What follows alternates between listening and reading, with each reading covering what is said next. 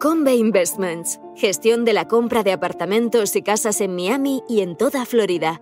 En Convey nos encargamos de todos los trámites para que usted no tenga que preocuparse de nada. Es una inversión sólida, con seguridad jurídica y que ofrece un elevado rendimiento. También podemos gestionar el alquiler de su vivienda en Florida y asesorarle sobre los trámites migratorios. Para más información, entre en www.casaenmiami.es.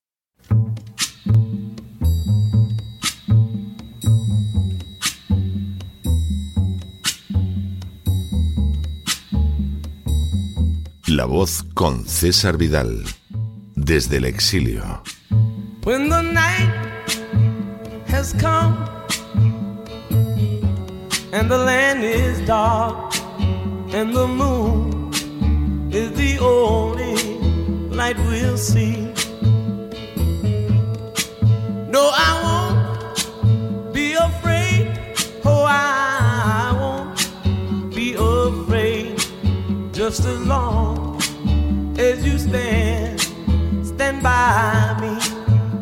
Muy buenos días, muy buenas tardes, muy buenas noches y muy bienvenidos a esta nueva singladura de la voz. Soy César Vidal Hoy es el jueves 29 de septiembre de 2022 y me dirijo a los hispanoparlantes de ambos hemisferios, a los situados a uno y otro lado del Atlántico y como siempre lo hago desde el exilio.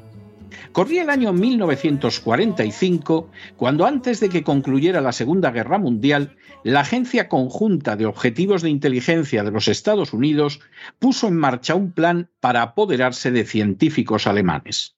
La operación, denominada Paperclip, tenía la intención de encontrar a científicos alemanes y trasladarlos a los Estados Unidos sin importar si habían sido miembros del partido nazi o incluso si habían desempeñado funciones directivas en su seno.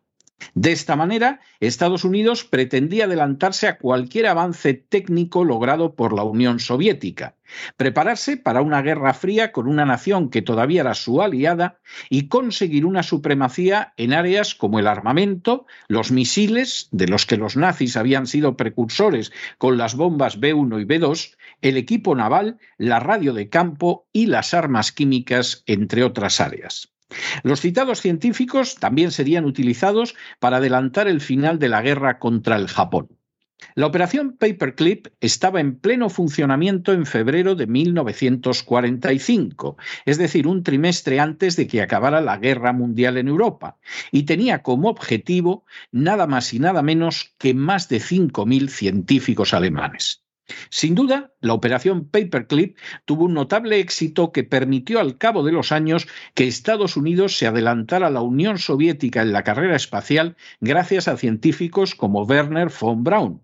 Pero aunque este sea el nombre más conocido, hay que añadir muchos otros, como los de Kurt Debus, Eberhard Ress, Arthur Rudolph y Ernst Geisler en la NASA, Siegfried Nemeyer en el Departamento de Defensa, Hans von Ohain y Kraft Arnold Erike en aeronáutica, Georg von Sintenhausen y Oskar Holdera en cohetes. De hecho, dos de los cráteres lunares recibieron el nombre de dos científicos alemanes de la operación Paperclip. Debus, por Kurt Debus, el primer director del Centro Espacial Kennedy de la NASA, y von Braun por Werner von Braun, el alemán que colocó al primer hombre en la Luna. Los especialistas alemanes de la operación Paperclip realizaron también importantes aportaciones en áreas como la arquitectura, la electrónica, las armas químicas y biológicas, la medicina, la física y la química. Autorizada expresamente por el presidente demócrata Truman, la operación Paperclip provocó algunas controversias aisladas, como el hecho de que Georg Rickey hubiera sido el director del trabajo esclavo en la fábrica de Mittelberg. Lo cierto es que ninguno de los científicos de Paperclip fue jamás condenado ni en Estados Unidos ni en Alemania por sus actividades durante el nazismo. Y solo uno, Walter Schreiber, que había realizado experimentos con seres humanos, se vio obligado a abandonar Estados Unidos rumbo a la Argentina, aunque para ello recibió la ayuda del ejército americano. En su conjunto, los científicos nazis de la operación Paperclip rindieron un servicio extraordinario a los Estados Unidos y durante no menos de tres décadas constituyeron una de las causas principales de la superioridad técnica americana durante la Guerra Fría. En las últimas horas hemos tenido nuevas noticias sobre la crisis de la economía alemana provocada por efecto de las sanciones contra Rusia.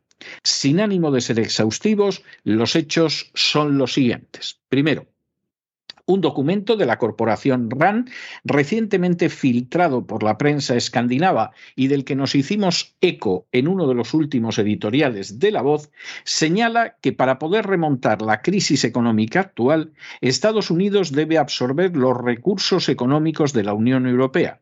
Semejante meta solo se puede alcanzar provocando un enfrentamiento entre Alemania y Rusia que prive a Alemania de la energía rusa y que así arruine su economía.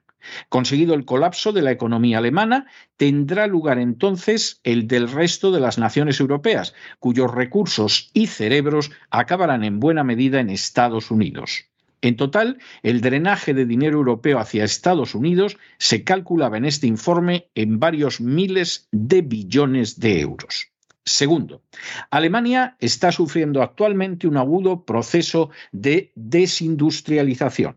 Las sanciones contra Rusia se han traducido en un aumento del precio de la energía que implica, por ejemplo, pagar un precio por el gas que es ocho veces más alto que el que hay en Estados Unidos. Tercero, la situación derivada de las sanciones contra Rusia está llevando a las empresas germanas a tener que decidir entre la quiebra o la huida al extranjero y, en concreto, a un destino fuera de la Unión Europea. Cuarto, es el caso, por ejemplo, del grupo de empresas Schneider, proveedora de automóviles, que con una facturación de 451 millones de euros en el 2021 se ha declarado en quiebra ante el Tribunal de Distrito de Coburgo. Es previsible que Schneider no solo cierre sus empresas en Alemania, sino que tenga que hacer lo mismo con las situadas en España y Polonia, y mantenga solo fábricas en Estados Unidos y China.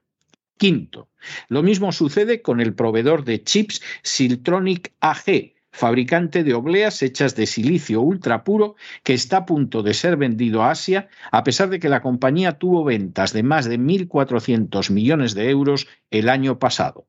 Sexto, por su parte, Helma Materials GmbH, líder mundial en el mercado de semiconductores, abandona una Alemania que no puede pagar la factura energética a causa de las sanciones impuestas a Rusia.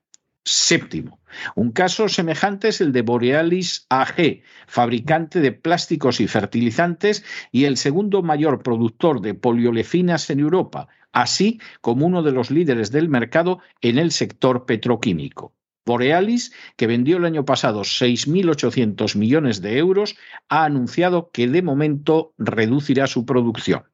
Octavo, Yara Internacional, uno de los fabricantes de fertilizantes nitrogenados más grandes del mundo, ha anunciado que va a cerrar el 40% de su producción de amoníaco en Europa. La empresa tuvo el año pasado ventas superiores a los 230 millones de euros. Noveno. Igualmente, Paul Harman AG cierra su último sitio de producción relacionada con el tratamiento de heridas en la sede del grupo en Heidenheim. La empresa matriz del grupo Harman, Paul Harman AG, es la fábrica de vendas más antigua de Alemania. En el año 2019, Paul Harman generó unas ventas de más de 2.190 millones de euros. Décimo.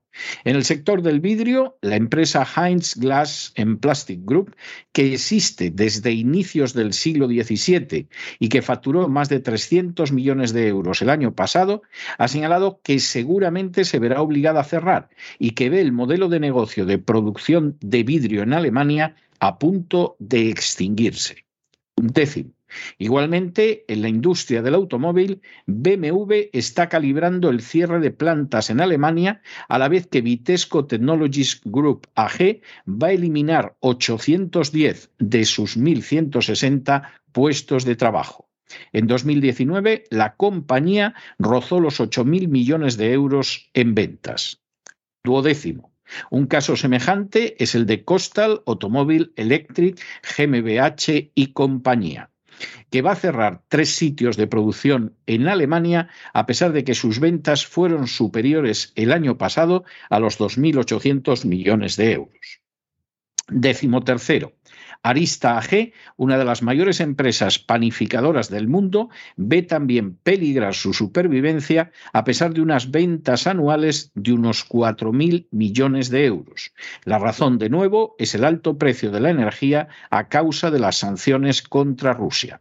Décimo cuarto, el fabricante de azulejos Villeroy y Bock AG, con ventas superiores a los 945 millones de euros, va a cerrar su planta en Merzig. 6.771 trabajadores se quedarán sin empleo. Décimo quinto. En otros casos, como en la industria de la construcción, el proceso de destrucción empresarial se encuentra aún más avanzado.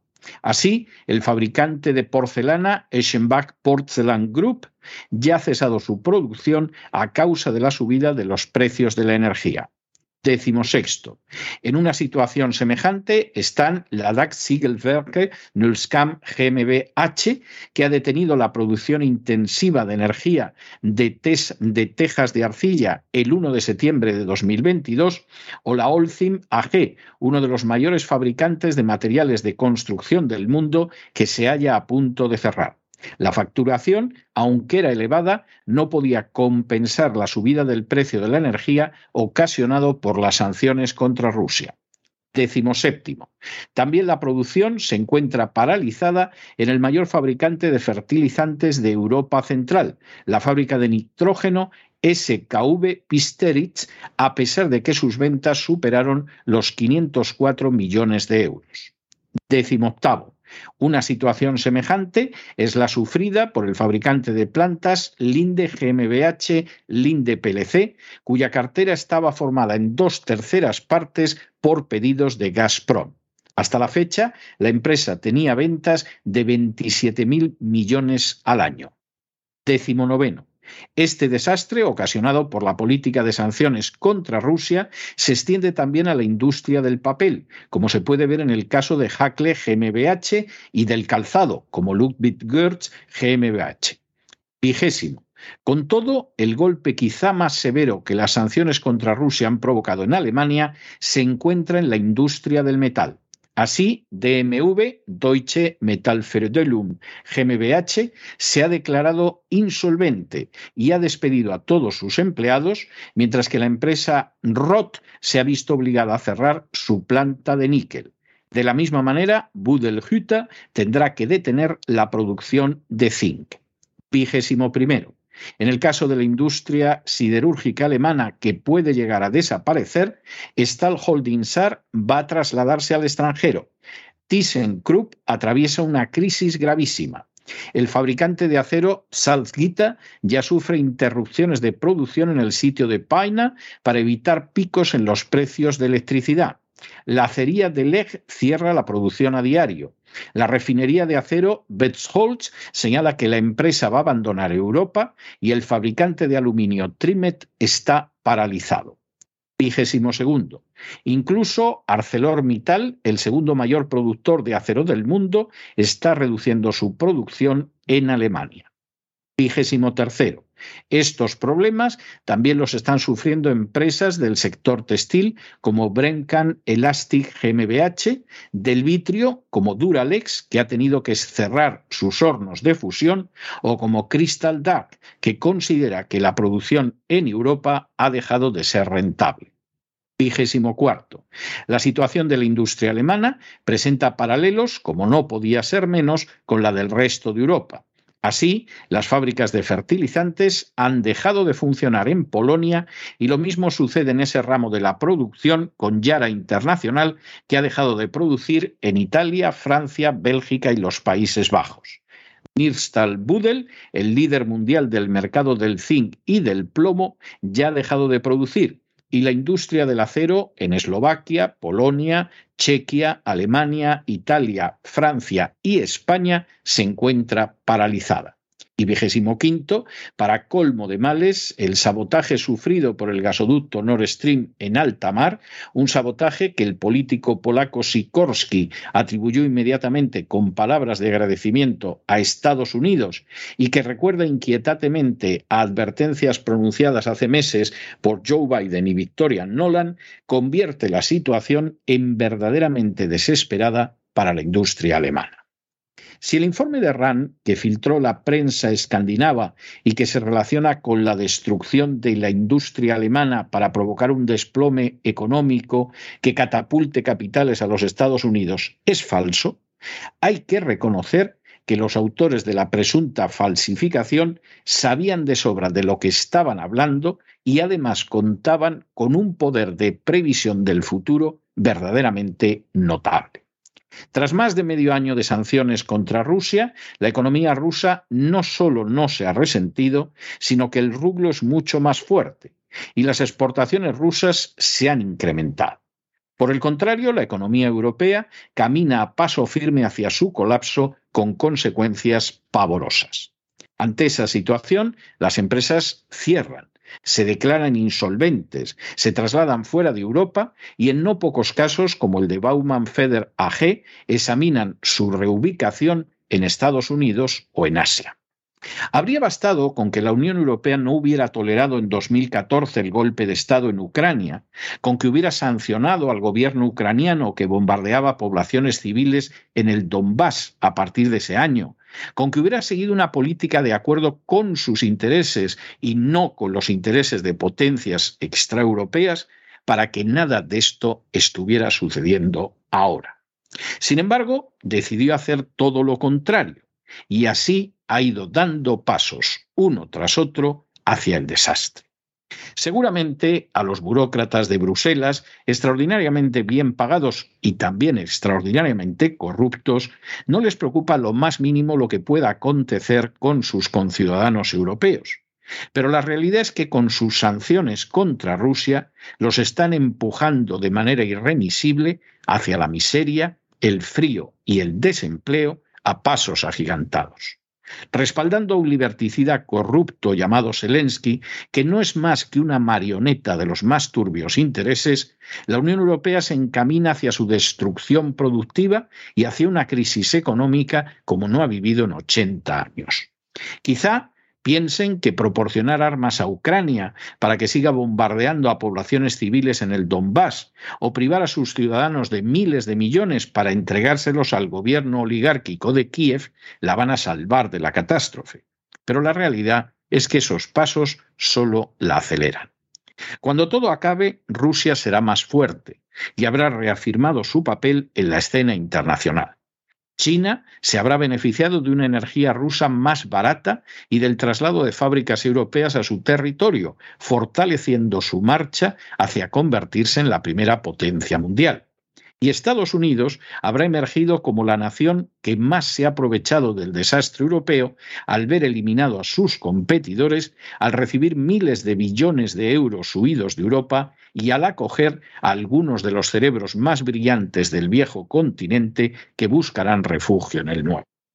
En 1945, Estados Unidos supo beneficiarse del colapso alemán para no solo convertirse en la primera potencia mundial, sino también impulsar de manera incomparable su complejo militar industrial e industrias como las del espacio, la construcción o la médica. Aquellos logros, no por poco conocidos, menos gigantescos, serán verdaderamente una minucia comparados con los que obtendrá Estados Unidos de Europa en general y de Alemania en particular gracias a la crisis de Ucrania. Sin embargo, en lo que respecta a Europa, el desastre económico es muy posible que al fin y a la postre llegue a superar el ocasionado por la Segunda Guerra Mundial, a la que, por cierto, sobrevivieron empresas alemanas que ahora ya han cerrado o están a punto de echar el cierre. Lo que pasará con el resto de una Europa mucho más débil y en manos de una casta política que aplaude como focas a Zelensky, eso solo Dios puede saberlo. Pero no se dejen llevar por el desánimo la frustración. Y es que a pesar de que los poderosos muchas veces parecen gigantes, es solo porque se les contempla de rodillas y ya va siendo hora de ponerse en pie. Mientras tanto, en el tiempo que han necesitado ustedes para escuchar este editorial, la deuda pública española ha aumentado en cerca de 7 millones de euros y una parte de esa deuda va a enviar armas al gobierno de Kiev para que siga bombardeando poblaciones civiles en el Donbass. Muy buenos días, muy buenas tardes, muy buenas noches. Les ha hablado César Vidal desde el exilio. Que Dios los bendiga.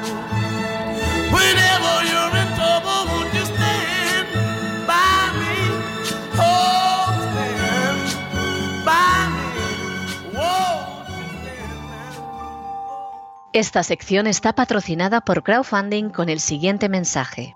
Nuestro Señor Jesucristo, el único Dios verdadero, es misericordioso y nuestro Salvador.